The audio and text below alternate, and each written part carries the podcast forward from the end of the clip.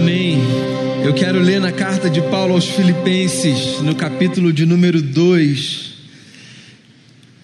Leio hoje dois versículos apenas, o versículo 12 e o versículo 13. Carta de Paulo aos Filipenses, capítulo 2. Diz assim o texto, olha só. Assim, meus amados, como sempre vocês obedeceram, não apenas na minha presença, porém muito mais agora na minha ausência, ponham em ação a salvação de vocês com temor e tremor, pois é Deus quem efetua em vocês tanto o querer quanto o realizar de acordo com a boa vontade dele.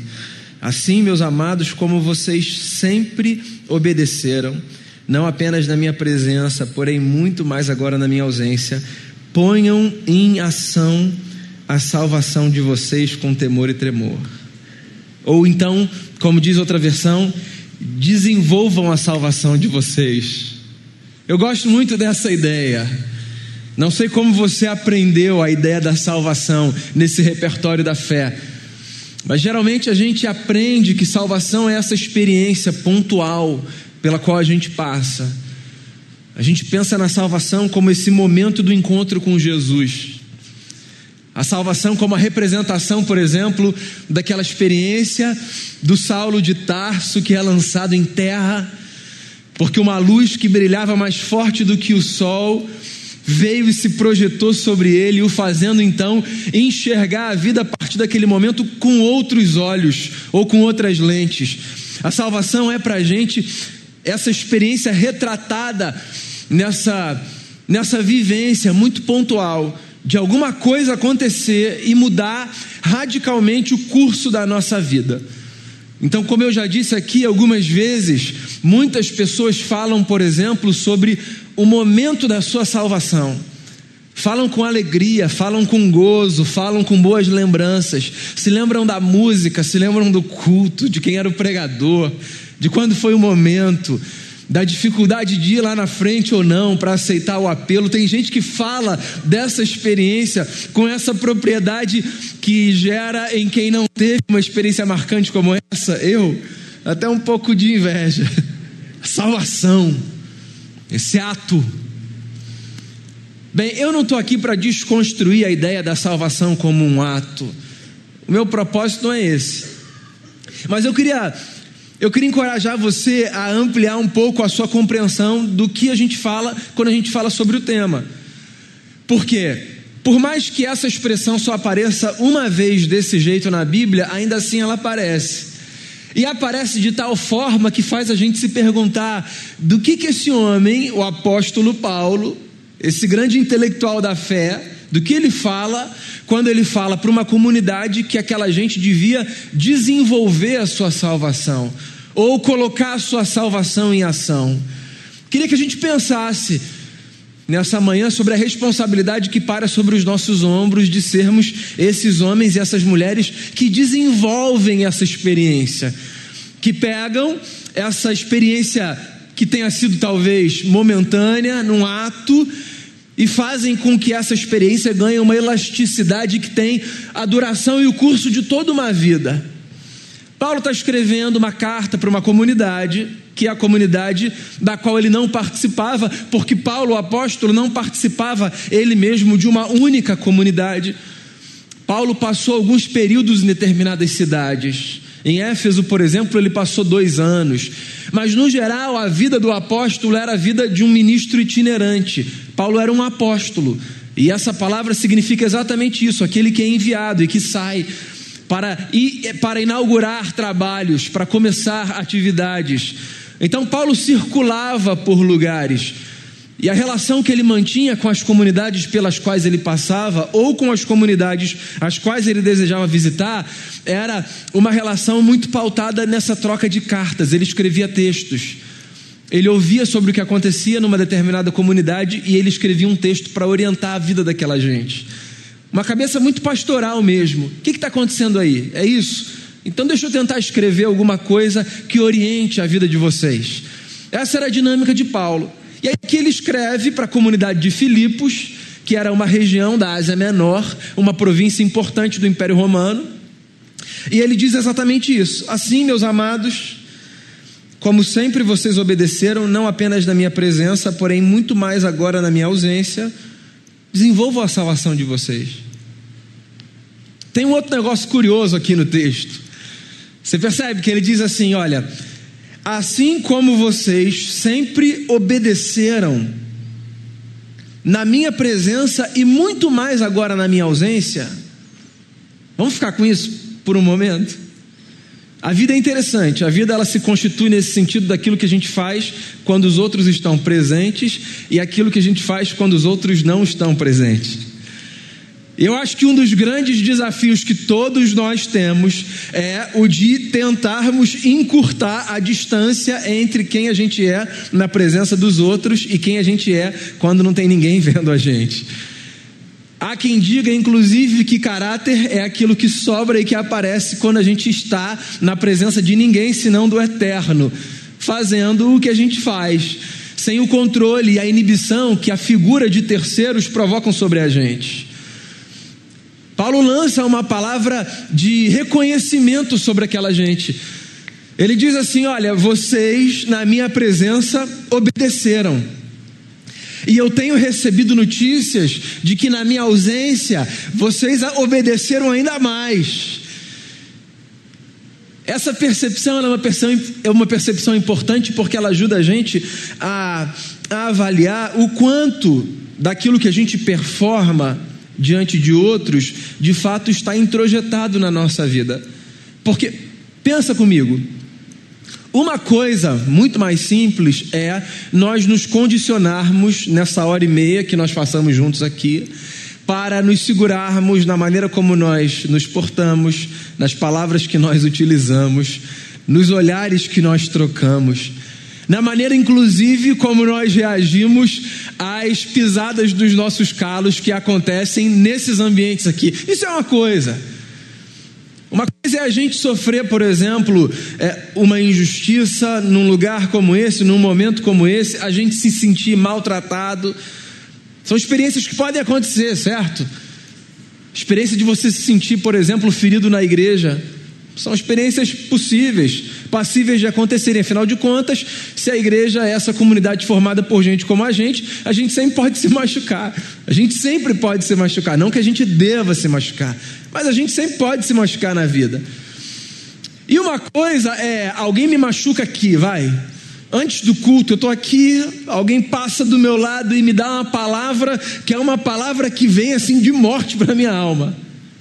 Não acontece não, imagina, que é todo mundo perfeito, mas hipoteticamente, imagina que isso em 15 anos de ministério já tenha acontecido algum domingo. Estou aqui sentado, focado, tentando prestar atenção no que eu vou falar, na, na, construção que eu quero fazer, e aí vem alguém, para do meu lado e fala: Pastor, não é um pedido de ajuda, não é um motivo de oração, não é um agradecimento, não é uma passagem para Nova York, é uma, é uma palavra que vai assim, no fundo da alma para destruir. É a pessoa se levanta e sai. Nunca aconteceu em 15 anos de ministério, mas imagina que hipoteticamente isso tenha acontecido. Eu estou aqui dentro desse ambiente, eu sou pastor da comunidade. Vai pegar mal se eu reagir de uma forma assim meio adâmica, sabe? Da minha versão mais primitiva e mais bestial. Eu, eu, eu preciso ser um exemplo aqui, eu preciso, eu preciso reagir dizendo, claro, irmão, Deus abençoe também a sua vida. Essa palavra foi tão importante nesse momento certo? Eu preciso performar desse jeito, porque há toda uma expectativa em relação à maneira como eu performo nesse lugar. Porque eu carrego uma representação, tem toda uma simbologia. E mesmo você que talvez desse lugar, do sujeito que só vem para sentar num banco, não está aqui num lugar de figura representativa. A estética inibe. Não inibe. Pô, você está dentro da igreja, sabe brigar na igreja? As canções inibem. Tudo tão bonito. Aí você está lá cantando, dá-me um coração igual ao teu, meu mestre. E você vai soltar uma palavra assim, que é aquela palavra que a gente não deve soltar, mas que você pensa em soltar? Não vai. Por quê? Porque há toda uma construção simbólica que favorece para que nesse lugar, que é o lugar público, a gente seja uma representação de um tipo de gente que a gente até deseja ser, em alguma medida a gente é, mas que não é quem a gente é o tempo todo, certo? Então, onde as coisas se provam de verdade? As coisas se provam de verdade no lugar das nossas relações mais íntimas, porque esse é um lugar, por exemplo, em que a gente tem menos preocupação com as máscaras que a gente está usando as coisas acontecem de verdade nos lugares onde a gente se sente menos vigiado, tem tanta gente olhando. As coisas acontecem de verdade nesse lugar da solitude, em que não tem ninguém nos cercando, em que Deus, que sempre está em qualquer lugar como testemunha, não é visto como nós nos vemos. Então, às vezes, nós simplesmente apagamos da nossa memória o fato de que Ele está ali. E aí nós somos quem nós somos de fato da maneira mais crua, mais bruta, mais primitiva. E o grande desafio, por isso, já que há essas duas realidades com as quais todos nós lidamos, qual é o grande desafio? O grande desafio é nós trabalharmos de verdade, de tal forma que essas duas distâncias sejam encurtadas cada vez mais, de modo que, na medida do possível, eu possa ser no lugar privado e no lugar íntimo aquilo que eu me proponho a ser no lugar público. Paulo está fazendo um elogio à comunidade. Ele está dizendo: olha, vocês estão de parabéns, porque vocês são o que vocês são. Vocês estão vivendo esse negócio. E vocês estão vivendo na frente de todo mundo. E vocês estão vivendo também quando essas luzes são apagadas. Amigos e amigas, esse é o grande desafio da nossa fé. É o grande desafio da nossa fé. O, a grande prova da experiência que a gente diz ter tido com Deus, ela se dá na nossa vivência prática. Quando a gente não tem um microfone aqui, quando a gente não tem luz, quando a gente não tem uma transmissão, ou quando a gente não está na obrigação de pretender ser para os outros aquilo que a gente acha que todo mundo tem que pensar a nosso respeito. Esse é o nosso grande desafio. Só que talvez você se faça uma pergunta enquanto você me ouve, sobretudo se você tem menos tempo de fé. Uma pergunta legítima que é: ok, quanto tempo leva para esse negócio acontecer? O curso de uma vida. O curso de uma vida. E olha só, isso pode parecer beabá da fé, e de fato é em alguma medida, mas eu tenho a sensação de que é nesse beabá da fé que a gente se complica muitas vezes. Você sabe por quê? Porque a gente vive muitas vezes com a expectativa de que num determinado momento a gente vai ter chegado lá, onde quer que o lá represente para mim e para você. E aí a gente, por exemplo, se cobra demais por não ter chegado num determinado lugar que geralmente tem a ver com essa ideação de perfeição que a gente nunca vai chegar. Ou o que acontece mais, a gente cobra demais dos outros. Demais dos outros. A gente vive como se a gente tivesse o direito de exigir dos outros um padrão de vida que a gente sabe que é irreal. E de que padrão eu estou falando? Não é do padrão de nós sermos cada vez mais parecidos com Jesus, porque esse padrão é possível é o padrão de nós entregarmos, ou na verdade de eles entregarem, o tempo todo, uma perfeição que nós sabemos que ninguém dá conta de entregar. O tempo todo. Então, olha só, nesse sentido, que tipo de vida eu preciso viver? Eu acho que essa que é a grande pergunta. Como eu devo procurar viver? De que modo eu posso desenvolver a minha salvação? O texto dá algumas respostas. Um, tentando desconstruir essa ideia de que eu posso ser para fora uma pessoa e para dentro outra. A gente precisa superar esse negócio. Esse é um caminho importante. Como eu desenvolvo a minha salvação? Como eu faço com que essa experiência momentânea que tenha sido pontual, daquele dia maravilhoso e tal, ganhe elasticidade? Como eu posso fazer com que isso ganhe forma, corpo, musculatura, como eu posso trabalhar para que esse negócio se desenvolva? Primeira coisa prática, eu preciso abandonar aquela ideia de que eu posso ser para fora um e para dentro outro. Esse negócio precisa sumir da minha cabeça. Eu preciso me lembrar que, um, quando eu estou sozinho diante de Deus, eu preciso me esforçar para que, sozinho diante de Deus, eu seja uma pessoa tão admirável como se eu estivesse com um auditório todo olhando para mim. A gente precisa viver com essa consciência, porque não tem a ver apenas com o reconhecimento que os outros fazem a nosso respeito, tem a ver com a dádiva de você poder chegar no final de um dia e, viver assim, e dizer assim: Senhor, perfeito não foi, mas eu fiz o meu melhor, hein? Entende? Tem a ver com isso. Com você chegar no final de um dia na sua casa e poder dizer assim na sua oração: Pai, eu não acertei em tudo, mas o Senhor sabe, o Senhor é testemunha de que eu estou me esforçando para melhorar todos os dias. Tem a ver com isso. Desenvolver a salvação, alguns diriam, tem a ver com essa ideia do processo de santificação, que não é um processo de beatificação dentro da tradição protestante. É um processo de avanço dia após dia no desejo de nos distanciarmos cada vez mais do primeiro Adão e nos aproximarmos cada vez mais do segundo, que é Cristo Jesus, o nosso Senhor. Então não é chegar no final de um dia e dizer assim foi perfeito. Não é perfeito, nunca. Nem quando a gente descreve qualquer coisa como, tendo sido perfeita, é perfeito. Porque essa experiência da perfeição é uma experiência que a gente desconhece e a gente não vai conhecer. Sendo a gente quem a gente é, a gente não vai conhecer essa experiência. Mas a gente pode viver no desejo e no compromisso de melhorarmos todos os dias. E eu tenho mais chance de melhorar todos os dias, quanto mais rápido eu abandono aquela ideia de que eu posso ser para Deus, e aí leia o para Deus no, como sinônimo de no teatro religioso, tá? Quanto mais rápido eu abandonar a ideia de que eu posso ser para Deus no teatro religioso uma pessoa, e na vida para o mundo outra pessoa completamente diferente. Razão pela qual um dos maiores testemunhos que a gente pode dar sobre qualquer pessoa é fulano, pessoa íntegra, né? Íntegro vem de inteiro.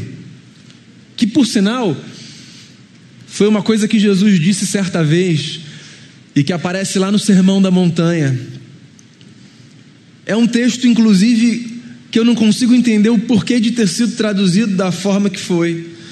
Quando Jesus fala lá no Sermão da Montanha, depois você pode procurar no Evangelho segundo Mateus, sobre o amor aos inimigos, está no capítulo 6, se não me falha a memória.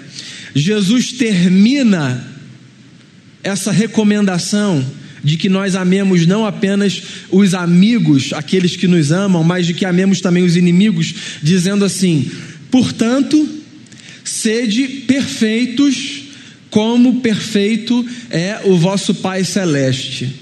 Isso está aí na nossa Bíblia, desse jeito. Mas você sabe que a palavra que aparece ali traduzida por perfeitos, na verdade é a palavra grega que significa inteiros, o que faria muito mais sentido. Porque não é que a gente deve ser perfeito, já que essa é uma impossibilidade para a gente. É que a gente deve viver com a consciência de que onde quer que a gente esteja, a gente precisa buscar viver a inteireza, que tem a ver exatamente com encurtar essa distância entre o que eu pretendo ser e o que eu sou de verdade. Porque em algum momento essa máscara ela não se sustenta, certo? Em alguns ambientes essa máscara nunca vai se sustentar. Depois de um tempo de estrada, essa máscara nunca vai se sustentar. Então, procure obedecer tanto na presença quanto na ausência, fazendo uso aqui da recomendação a partir das palavras do apóstolo. Procure, procure ser quem você é em qualquer lugar. Não nessa admissão de eu sou o que eu sou, não tem jeito, eu vou viver sempre assim, mas nessa consciência de que não tem nenhum lugar e nenhum momento sobre os quais não repouse sobre nós esse desafio que na verdade eu quero chamar de responsabilidade, de sermos melhores todos os dias, à semelhança de Jesus Cristo, o nosso Senhor. Mas é interessante porque Paulo desenvolve um pouco o argumento. Ele não diz apenas, sejam quem vocês são em todo que é lugar. Ele desenvolve isso a partir de duas convicções que eu acho que são fundamentais para a gente não, para a gente não morrer de angústia na tentativa de colocar isso em prática. Ele diz assim: olha, coloquem esse negócio em ação com todo temor e com todo tremor, ou seja, trabalhem, trabalhem, se esforcem, porque o desenvolvimento da fé não é um negócio que acontece por osmose, não é. O desenvolvimento da fé não é um negócio que acontece se você tem gente de fé do seu lado e aí isso vai passando para você. O desenvolvimento da fé não é um negócio que acontece por acúmulo de hora, não é hora que se acumula e troca por milha, troca por ponto, por passar, não é nessa mesma dinâmica. Hora no culto, sabe, a quantidade de horas acumuladas, não é, não é assim. O desenvolvimento da fé é essa experiência que acontece quanto mais a gente exercita aquilo que de Deus a gente recebeu, que inclui tanto a dimensão mística da confiança, da dependência, quanto a dimensão ética.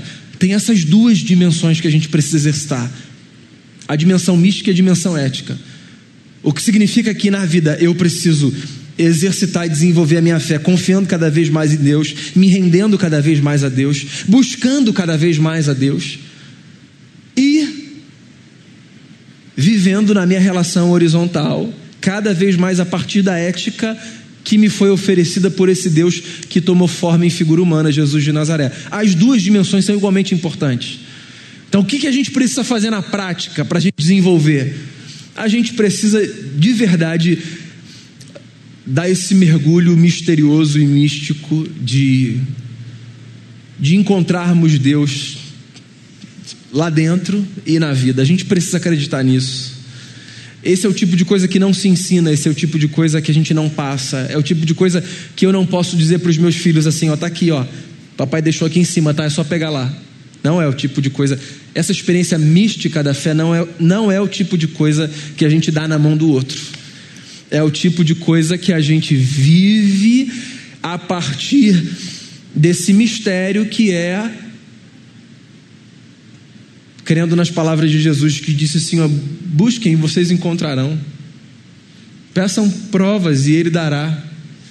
Mergulhem e vocês se saciarão nesse oceano de graça. Então talvez você esteja aqui se perguntando como é que eu posso fazer para me desenvolver nessa dimensão, já que eu sou uma pessoa muito racional, muito categórica, para mim é isso e aquilo, eu preciso entender, compreender. Bem, como ponto de partida eu diria você abra mão dessa leitura moderna de achar que tudo na vida passa pelo crivo da razão. Existem mistérios na vida que têm a ver com a possibilidade de abrirmos o coração para sermos atravessados por essa grandeza que tem o tamanho de Deus. A vida não se explica com as categorias modernas iluministas de dizermos que tudo que existe e que tudo que é possível de ser provado precisa ser compreendido pela razão. Não é um desprezo da razão, é só um reconhecimento de que há coisas que estão para além. O amor que a gente sente, verdadeiro e profundo e indescritível, não se explica pela razão. Há outras experiências que não se explicam pela razão. E a vida com Deus nessa dimensão mística, ela não se explica pelas categorias da razão. Ela é um mergulho da alma nesse mistério que é o eterno. E tradicionalmente a igreja há dois mil anos acredita que a gente mais mergulha nesse mistério quanto mais a gente se devota em disciplinas que a gente chama de disciplinas espirituais. Leitura do texto, mas não para memorizar, mas para se permitir ser lido pelo texto. Porque tem uma diferença entre você ler a Bíblia para ler a Bíblia e você ler a Bíblia para ser lido pela Bíblia. Entende? Uma coisa é você dizer assim, ó, tá, eu tô em eu estou em Levítico, Jesus amado, eu tenho que ler quatro capítulos de Levítico. Já passou por isso? Já, né? Claro que já. Eu estou aqui lendo a genealogia de Números, Senhor. Trabalhei o dia todo, o capítulo de hoje do meu plano de leitura é Números, genealogia. Já, claro que você já passou por isso, claro. Isso é uma coisa, você lê para entender, você lê para raciocinar, você lê para dizer assim, ó, conheço. Outra coisa completamente diferente é você abrir o mistério desse livro e à medida que você vai lendo as palavras, você vai, na verdade, se dando conta de que as palavras estão lendo a sua alma. Eu acho que era disso que Paulo falava quando, escrevendo a um pastor chamado Timóteo, ele disse assim: Ó Timóteo, as Escrituras, elas são resultado do sopro de Deus. Paulo diz isso para o jovem pastor Timóteo: toda a escritura é inspirada por Deus. É engraçado, só tem duas vezes que essa palavra aparece na Bíblia. Ela aparece nesse texto de Timóteo, Theopneumatos, sopro divino, e ela aparece no texto de Gênesis quando Moisés fala da criação. São as duas vezes que essa palavra da ideia do hálito de Deus, do sopro de Deus aparecem. Parece que Paulo, como herdeiro da tradição de Israel, está se referindo àquela experiência lá da narrativa de Moisés da criação para dizer: lembra que quando Moisés contou que Deus fez o homem e a mulher, ele soprou um vento e deu vida? Então, Timóteo, as palavras desse livro parece que elas também receberam esse sopro, a vida nessas palavras. E é disso, é dessa compreensão que eu falo quando eu digo que a gente precisa ler a Bíblia de tal forma que a gente permita que a Bíblia leia a nossa alma. E isso é mistério de fé, amigos e amigas. Não me peça para ir além disso, explicando a você do que eu estou falando, eu não consigo. Isso é um mistério de fé. É você abrir o texto e dizer: esse negócio lê a minha alma como nada mais lê. A gente precisa crescer nisso, em oração, nesse tipo de leitura, porque isso significa desenvolver a salvação da perspectiva mística. Agora, eu preciso desenvolver a salvação da perspectiva ética. É engraçado porque, se por um lado tem gente que negligencia essa primeira que eu mencionei, por outro lado tem gente que negligencia a segunda, que acha que viver a fé significa tão somente buscar uma espécie de jornada ascética, sabe? Você se distancia, você, você se descontamina, você vai para os desertos do mundo, para os mosteiros modernos, e acha que em se protegendo da contaminação externa, você vai estar ali buscando a Deus, orando oito horas por dia, lendo todos os livros, todos os meses. Não tem a ver com isso apenas. Existe uma dimensão da nossa fé que é ética ética. E ela não pode ser negligenciada. Inclusive, eu tenho a sensação de que parte da má reputação da comunidade cristã no mundo tem a ver com a negligência dessa dimensão ética. Porque o que as pessoas dizem é: vocês cantam, vocês levantam as mãos, vocês fecham os olhos, vocês oram, vocês recitam o texto. Mas e aí? E na vida? O que está acontecendo? Vocês nos atropelam na vida? Você já deve ter ouvido coisa desse tipo. Isso é uma denúncia quanto à negligência da dimensão ética. O Jesus foi um sujeito de oração, ia para o monte, despedia os amigos e dizia às vezes assim: Eu já vou, eu já chego, daqui a pouco eu vou, pode ir com o barco, eu vou dar o meu jeito. E aí aparecia lá andando sobre as águas, porque eu vou orar. Ele despedia e ia se dedicar à oração, era um sujeito de oração. Mas alguém tem alguma dúvida quanto ao fato de que Talvez o que Jesus mais tenha feito tenha sido ensinar e praticar uma ética inspiradora, porque a fé cristã é ética. Então não dá para eu levantar essa mão assim e estender no horizontal essa mão assim. Não dá. Não dá. Para os meus joelhos se prostrarem no meu quarto, mas para minha perna ser um instrumento de chute, de destruição na rua em face de quem passa por mim e atravessa o meu caminho, porque tem a ver com mística e tem a ver com ética, desenvolver a salvação. Trabalhe para você crescer, trabalhe, trabalhe a sua fé, exercite a sua fé. Agora, esse é o contraponto de Paulo. Faça isso com uma consciência.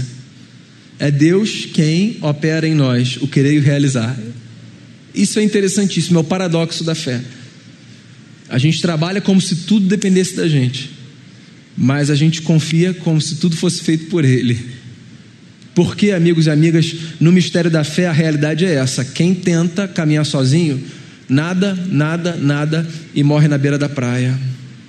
Porque não tem a menor chance da gente fazer valer aquelas palavras de Jesus, sejam inteiros, como inteiro é o Deus a quem vocês servem, ou se você quiser a tradução que a gente tem, sejam perfeitos, como perfeito é o Pai de vocês, a gente nunca vai conseguir fazer isso se a gente não entender que o Evangelho é um convite para que a gente pare nesse lugar, que é o lugar de olharmos para a nossa vida e dizermos: ou nós nos ajoelhamos aqui e nos rendemos ao mistério da graça de Deus que nos sustenta, ou nós morreremos do abismo da nossa angústia, tentando nos salvar sem nunca conseguirmos dar conta da nossa própria vida. O Evangelho é o convite para que a gente trabalhe até o fim e no meio do percurso descubra que ou a gente se rende à graça desse Deus que nos leva todos os dias, ou o nosso senso de justiça própria nos exterminará por dentro. Desenvolva sua salvação. Trabalhe para ser melhor todos os dias. Faça esse voto com você. Trabalhe para ser um marido melhor, uma esposa melhor, um pai melhor, um filho melhor, uma mãe melhor. Trabalhe para ser um amigo melhor, uma amiga melhor. Trabalhe para ser um funcionário melhor, um patrão melhor. Trabalhe para isso, trabalhe para crescer na vida, sabe? Para fazer com que a sua fé ela ganhe contornos que estão para além do teatro religioso. Trabalhe por isso, seja quem você é em qualquer lugar, mas não nessa rendição, ah, eu sou essa pessoa, se você quiser, lide comigo. Não. Seja quem você é no sentido de procure ser a sua melhor versão em qualquer lugar. É isso. Procure ser a sua melhor versão em qualquer lugar. Quando todo mundo estiver vendo, procure ser a sua melhor versão. Quando ninguém estiver vendo, procure ser a sua melhor versão. Quando você estiver sendo julgado por terceiros, avaliado, procure ser a sua melhor versão. Mas quando quem estiver com você conhecer o seu lado mais sombrio, procure ser também a sua melhor versão. Porque não tem a ver com impressionar os outros, nem o Deus, nem o próximo. Tem a ver com acreditar que um dos grandes desafios da vida é sermos inteiros onde quer que estejamos, encurtando a distância entre o público e o privado. Desenvolva a sua salvação Busque essa dimensão mística da fé. Acredite nisso. Permita que o texto te leia. Permita que Deus te leia. Se renda. É demais para você? Busque. Você acha que você não vai encontrar? Continue caminhando. Eu acredito que Deus, porque a palavra assim me diz, se revela a todos aqueles que o buscam. Continue caminhando e buscando e se renda a esse mistério que é a graça. Mas não fique apenas nesse lugar. Procure ser uma pessoa que leva a séria, a sério, perdão, a responsabilidade de vivermos a nossa fé na sua dimensão ética. Depende da gente, e talvez essa seja a minha utopia. Depende da gente reverter ou pelo menos minimizar a leitura que o mundo tem de nós mostrando às pessoas que nós não somos apenas essas, essa gente que levanta as mãos para os céus em adoração, mas que nós acreditamos no poder subversivo de estendermos a nossa mão em serviço a quem está do nosso lado, porque assim Jesus nos ensinou. Trabalhe, mas no final das contas saiba, antes de se levantar de manhã e antes de se dormir de noite, de dormir de noite, que tudo o que a gente é e tudo que a gente faz só existe porque a graça de Deus nos sustenta. É Ele quem opera em nós o querer e o realizar. Que seja assim na nossa vida, para que a nossa história seja bonita e para que as pessoas sejam impactadas pela força do Evangelho de Jesus. Ele é a esperança para os nossos tempos. Vamos fazer uma oração?